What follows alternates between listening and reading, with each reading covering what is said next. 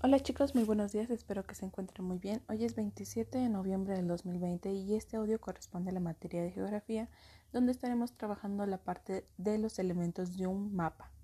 Un mapa se lee e interpreta a partir de los elementos que estos los componen. ¿Qué quiere decir esto? Pues algunos de estos, o la mayoría, representa o tiene un título, el cual indica el tema y el lugar que está representando en el mapa. Por ejemplo, puede ser San Luis Potosí, San Luis Potosí. Puede ser Estados Unidos mexicanos, puede ser relieves de México, eh, entre otras, etcétera, etcétera, etcétera. Entonces, lleva, siempre va a llevar un título. Lleva una simbología o leyenda, la cual explica el significado de los símbolos utilizados en el mapa. ¿Sale? También tiene una escala, la cual expresa las veces que se ha reducido el área para que se pueda representar en un mapa. ¿Qué quiere decir? Que pues a lo mejor dice 1 de 10.000. ¿Qué significa? Que cada este, centímetro está representado por 10.000 metros. Ah, y así eh, dependiendo de la escala que se esté mencionando en cada uno de los mapas, ya que es diferente. También está la orientación.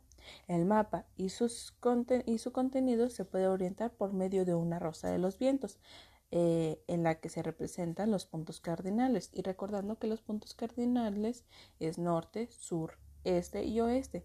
¿Para dónde va el norte, chicos? Para la parte de arriba, muy bien. ¿Y para dónde va el sur? Hacia la parte de abajo. Y el este va hacia la izquierda y el oeste va hacia la derecha. ¿Sale? También están las coordenadas geográficas. Estas, son, estas facilitan la localización de, cada elemento del mapa a partir de lo que son los paralelos y los paralelos son las líneas horizontales que van de 0 a 90 grados del norte a sur.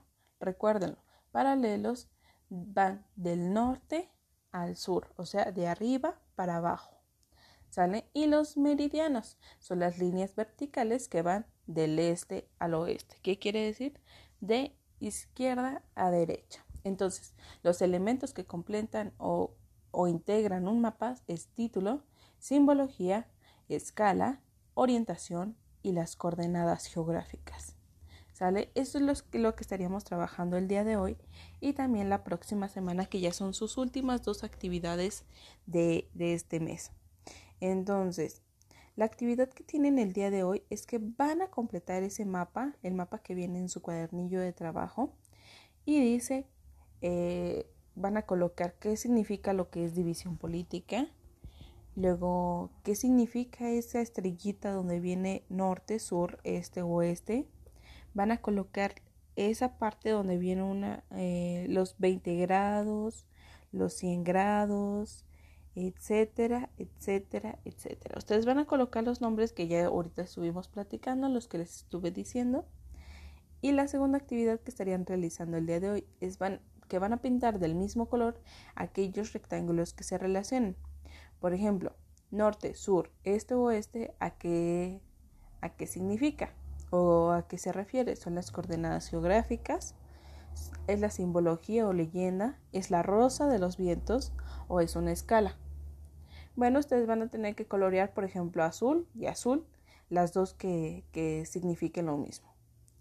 Ustedes vayan eligiendo los colores que quieren y la última actividad que, que van a estar realizando el día de hoy es que van a dibujar en esa hoja una rosa de los vientos, reconociendo así las partes que ésta lo compone.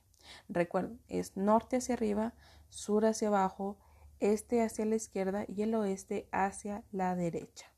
Esas serían sus actividades para el día de hoy y si tienen duda recuerden pueden mandarme un mensaje.